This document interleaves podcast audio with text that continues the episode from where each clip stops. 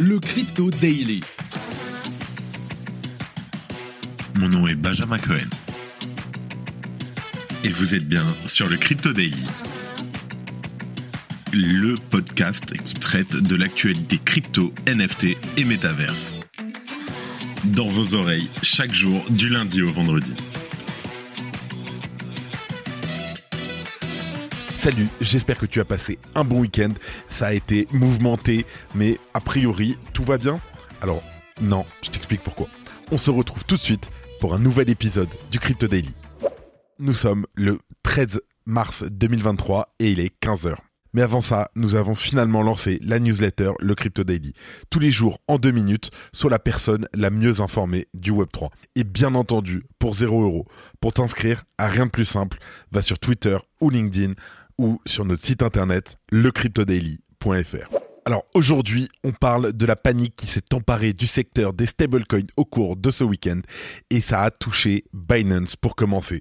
Le plus grand exchange mondial affirme ce matin qu'il va convertir son fonds d'urgence en BUSD vers d'autres crypto-monnaies non liées au dollar. Qu'est-ce qui a poussé CZ à prendre cette décision? En deuxième news, la réserve fédérale, la Fed des États-Unis, a annoncé son intention d'intervenir dans la crise qui secoue le secteur bancaire des États-Unis suite à l'effondrement des banques Silicon Valley Bank, SVB et Signature. Les dépôts des clients seront couverts et des prêts de plusieurs milliards de dollars seront accordés. Et en dernière news, la banque HSBC vient de racheter la filiale britannique de Silicon Valley Bank pour une livre symbolique. Une livre sterling. La manœuvre vise à permettre aux clients de continuer à procéder à des opérations. On se penche sur les conséquences du bank run américain au Royaume-Uni et ailleurs dans le monde. Mais avant tout ça, et comme d'habitude, le coin du marché.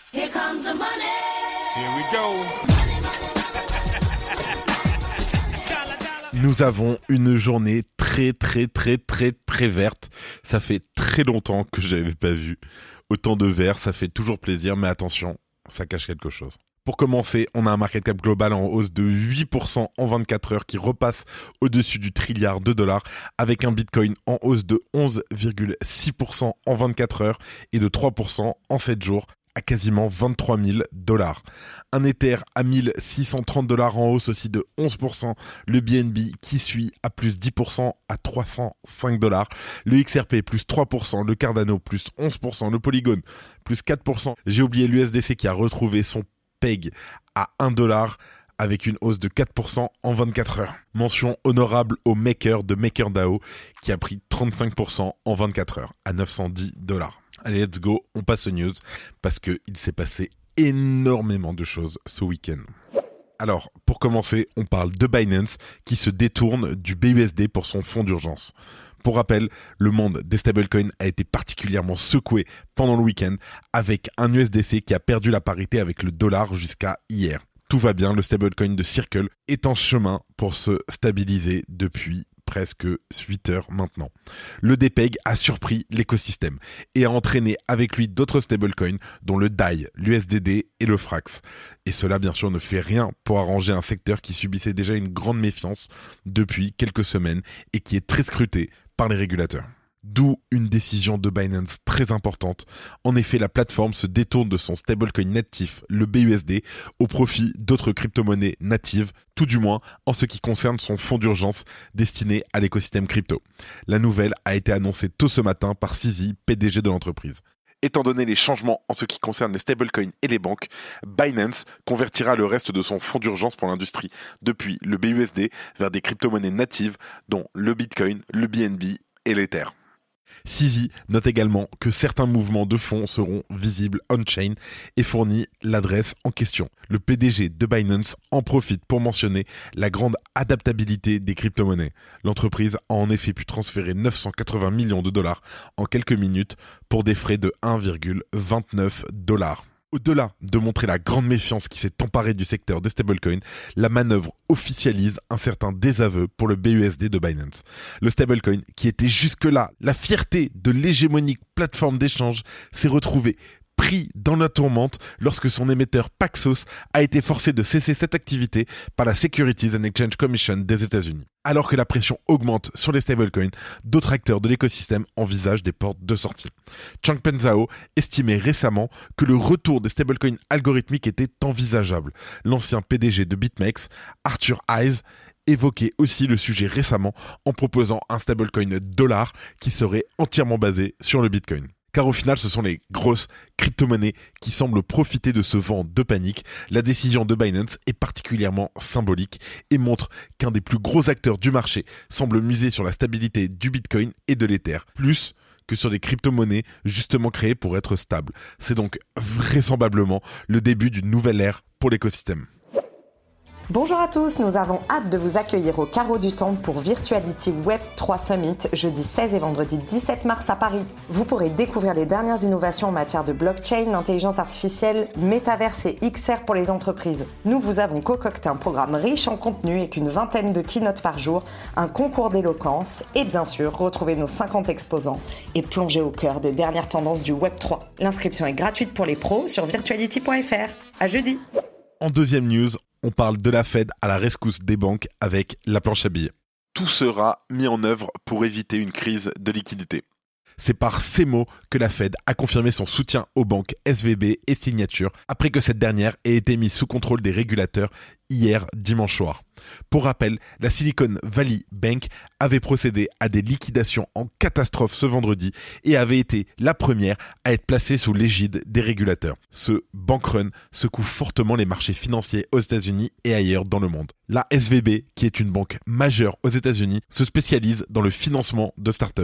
Son effondrement a donc créé une panique dans le secteur bancaire. Les autres institutions ont ainsi vu les cours de leurs actions plonger ces derniers jours. D'où ce sauvetage de la part de la Fed. La Banque centrale des États-Unis vient d'annoncer ce matin qu'elle garantirait les dépôts des clients sur ces deux établissements bancaires. Par ailleurs, elle leur accordera des prêts d'urgence à hauteur de 25 milliards de dollars afin de remettre à flot les établissements un responsable du Trésor américain a affirmé qu'il ne s'agissait pas d'un fonds de sauvetage puisqu'il n'incluait pas tous les avoirs des banques. Ces étapes ne constituent pas un sauvetage bail-out puisque les actions et les détenteurs d'obligations ne seront pas protégés. Cela ressemble cependant à un sauvetage in extremis afin de stopper la panique des dépositaires. Pour rappel, ces derniers ont créé des difficultés en retirant massivement leurs avoirs de peur de ne plus pouvoir le faire à l'avenir. La priorité de la Fed est donc d'éviter une propagation de ce bank run à d'autres acteurs majeurs. La Banque centrale a par ailleurs multiplié les déclarations rassurantes au cours du week-end. La Réserve fédérale surveille avec attention les conditions actuelles du système financier et se tient prête à utiliser tous les outils à sa disposition pour soutenir les foyers et les entreprises. Elle prendra d'autres mesures si cela s'avère approprié.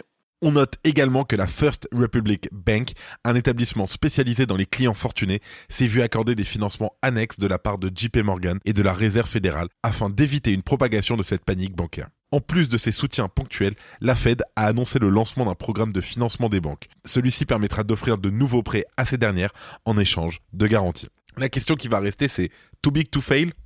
Il faut souligner que l'ampleur de ce sauvetage et du programme de soutien de la Fed est inégalée. Ce sont des mesures que l'on a pu voir par le passé pour des établissements plus conséquents par des banques de moyenne taille comme celles concernées aujourd'hui. D'autant plus que certains pointent déjà que le programme de sauvetage de la Fed n'inclut pas de limite sur les compensations auxquelles pourront prétendre les cadres de ces établissements. C'est là tout le jeu d'équilibriste dans lequel est prise la Fed. Elle doit d'un côté s'assurer de stopper la contagion avec des mesures suffisantes, tout en évitant le casse-tête politique qui constitue à utiliser l'argent des contribuables pour sauver des établissements bancaires parfois imprudents. Des membres du gouvernement ont affirmé ce week-end qu'ils ne souhaitaient pas que les contribuables épongent les dettes. Et le président Joe Biden a déclaré qu'il serait ferme avec le secteur. Je suis fermement engagé pour que ceux qui ont causé cette pagaille prennent leurs responsabilités et pour que nous continuions nos efforts afin de consolider la surveillance et la régulation des banques les plus importantes, afin de ne plus jamais être dans cette situation. Nous n'avons certainement pas fini de voir les répercussions de cette affaire de la Silicon Valley Bank. Les banques et les marchés financiers ayant commencé à réouvrir aujourd'hui ce lundi, on peut constater une stabilisation de la situation, du moins au moment d'enregistrer cet épisode. La Réserve fédérale a-t-elle réussi à stopper l'hémorragie avec ses milliards? On reste sur le pont pour vous informer dans cette mer agitée. le Joker Club débarque chez Partouche En rejoignant la communauté du Joker Club, vous franchirez les portes d'un nouveau partouche qui s'ouvre à vous. Événements exclusifs à la communauté, des bonus exceptionnels sur les crédits de jeu, des promotions inédites sur les restaurants, spectacles, hôtels. Mais ce n'est pas tout. Non, non, non, non, non. Votre Joker est une œuvre d'art unique qui n'appartient qu'à vous. Vous avez une part de Joker en vous? Rejoignez Joker Club. Attention, place limitée. Renseignez-vous à l'accueil de votre casino. Vente publique le 23 mars sur le site www.jokerclub.io. Et pour finir, on parle toujours du même sujet, mais j'avais envie de prendre un point de vue un peu plus européen la banque HSBC UK rachète la filiale britannique de Silicon Valley Bank pour une livre symbolique un sauvetage de l'autre côté de la Manche.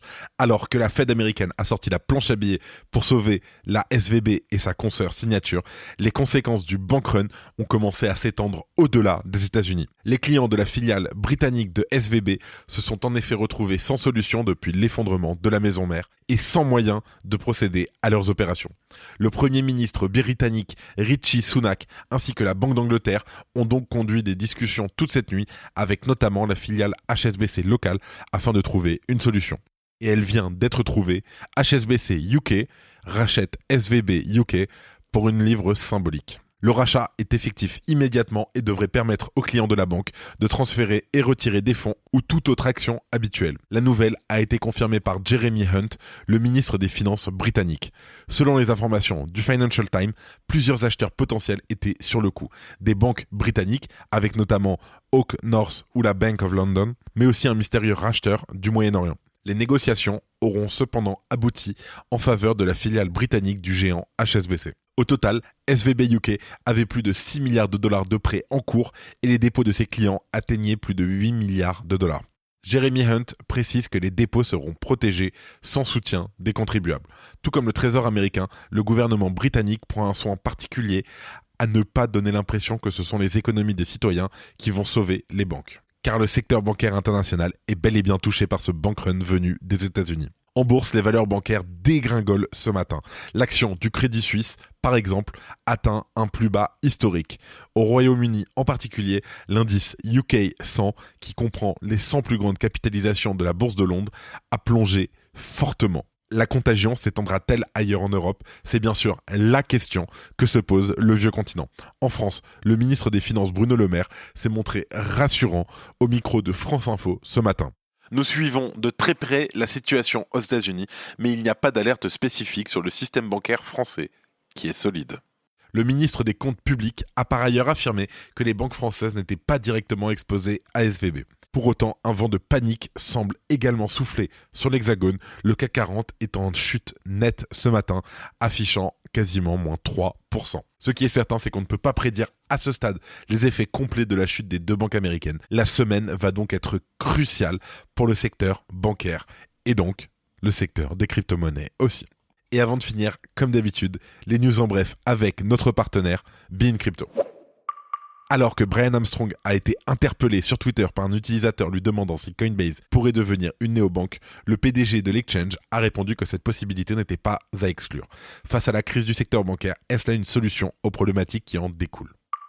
Le floor price de la collection de NFT Moonbirds a chuté d'un quart de sa valeur initiale après qu'une Well ait décidé de vendre 500 NFT à elle toute seule. Euler Finance est un protocole de lending hébergé sur Ethereum. Celui-ci permet aux utilisateurs d'épargner et d'emprunter des cryptos de manière décentralisée. Aux alentours de 10 heures ce matin, les équipes de PeckShield ont alerté le protocole Euler Finance d'une transaction inhabituelle. Rapidement, le résultat tombe et c'est plus de 190 millions de dollars qui sont suspectés d'avoir été dérobés dans un hack. Circle, l'émetteur de l'USDC, a révélé que la Cross River Bank, reconnue pour ses services aux entreprises fintech et crypto comme Visa et Coinbase, est désormais son nouveau partenaire bancaire commercial pour la production et l'échange d'USDC. De plus, Circle a élargi ses relations avec d'autres partenaires bancaires pour l'aider à rembourser l'USDC, notamment la Bank of New York Mellon, qui fournit déjà des services de garde pour les réserves de Circle. Après deux ans d'enquête, les pirates informatiques responsables du vol des fichiers clients de Ledger en avril 2020 ont été arrêtés. Les responsables ont accédé aux données de la licorne française via Shopify en passant par des sous-traitants philippins et ont été retrouvés en vendant la base de données sur Telegram. Les deux hommes sont en état d'arrestation. Je voulais vraiment finir sur une bonne nouvelle, et la voici. Un mineur a réussi à valider un bloc, et ce, sans faire partie d'une poule de minage. De ce fait, il a empoché les 6,25 bitcoins de récompense, soit près de 140 000 dollars au cours actuel. Statistiquement, il faut une dizaine de mois pour qu'un mineur solitaire puisse avoir des chances de miner un bloc. C'est la fin de ce résumé de l'actualité du jour sur le Crypto Daily. Évidemment, pensez à vous abonner pour ne pas rater le suivant, quelle que soit d'ailleurs l'application que vous utilisez pour m'écouter. Rendez-vous aussi sur Twitter et LinkedIn pour d'autres contenus d'actualité exclusifs. Je crois que j'ai tout dit, faites attention à vous, et moi je vous dis à demain. C'était Benjamin pour le Crypto Daily. Merci et à très vite.